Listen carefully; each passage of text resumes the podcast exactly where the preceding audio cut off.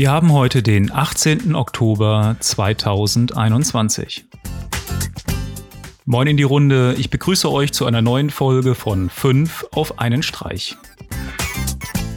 Nach einer zweijährigen Pause werde ich erst einmal mit einer Folge pro Woche starten im Juni habe ich einen Artikel veröffentlicht, um kurz darauf einzugehen, was in der Zukunft vielleicht aus Portal Scene TV werden kann. In der nächsten Zeit wird es auf jeden Fall erstmal nur Podcast-Folgen hier direkt auf der Hauptseite geben.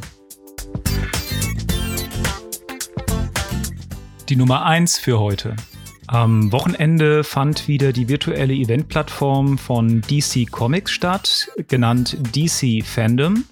Auf dem Event werden natürlich Comics gefeiert, aktuelle Serien, Filme, es gibt Teaser zu kommenden Serien und Filmen, außerdem Interviews mit Zeichnern und Rückblick auf vergangene Filme und Serien.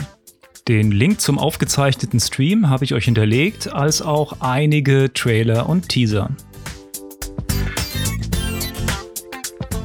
Die Nummer 2 für heute. Als nächstes habe ich eine neuseeländische Gruppe professioneller Sketch-Comedy-YouTuber für euch.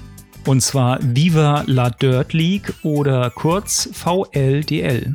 Aufmerksam auf die YouTuber-Truppe bin ich geworden durch die Serie Epic NPC Man. In dieser Serie geht es um einen Nicht-Spieler-Charakter, NSC oder Non-Player-Character, NPC, in einem Rollenspiel. Und vor kurzem hat es auch einen Kurzfilm zu der Serie gegeben, und zwar Balins Root. Selbst für Nichtspieler gibt es bei ihren Folgen immer etwas zu lachen. Die Nummer 3 für heute. Als nächstes habe ich etwas für Webseiten oder Serverbetreiber und zwar eine Monitoring-Software. Viele, die eigene Seiten oder fremde Seiten warten, ist sicherlich Uptime Robert ein Begriff. Wer keinen Fremdeinbieter nutzen möchte, kann Uptime Kuma benutzen. Das Ganze ist eine Node.js-Applikation. Das Ganze kann als Docker-Instanz aufgesetzt werden oder direkt lokal über Node.js betrieben werden. Die Nummer 4 für heute. Als nächstes habe ich noch ein Tool, das man zur Workflow-Automatisierung benutzen kann.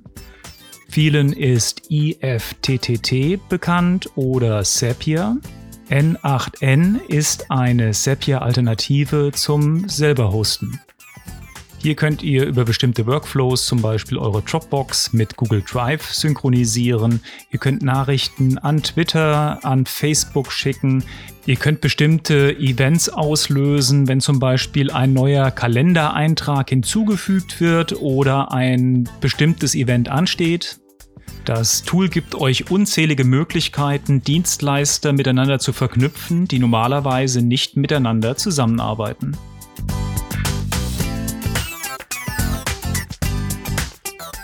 die Nummer 5 für heute. Und zum Abschluss noch ein bisschen Musik und zwar aus der Retro-Sparte Bad Dream Baby. Das war's erstmal für die heutige Sendung. Bis nächste Woche. Tschüss.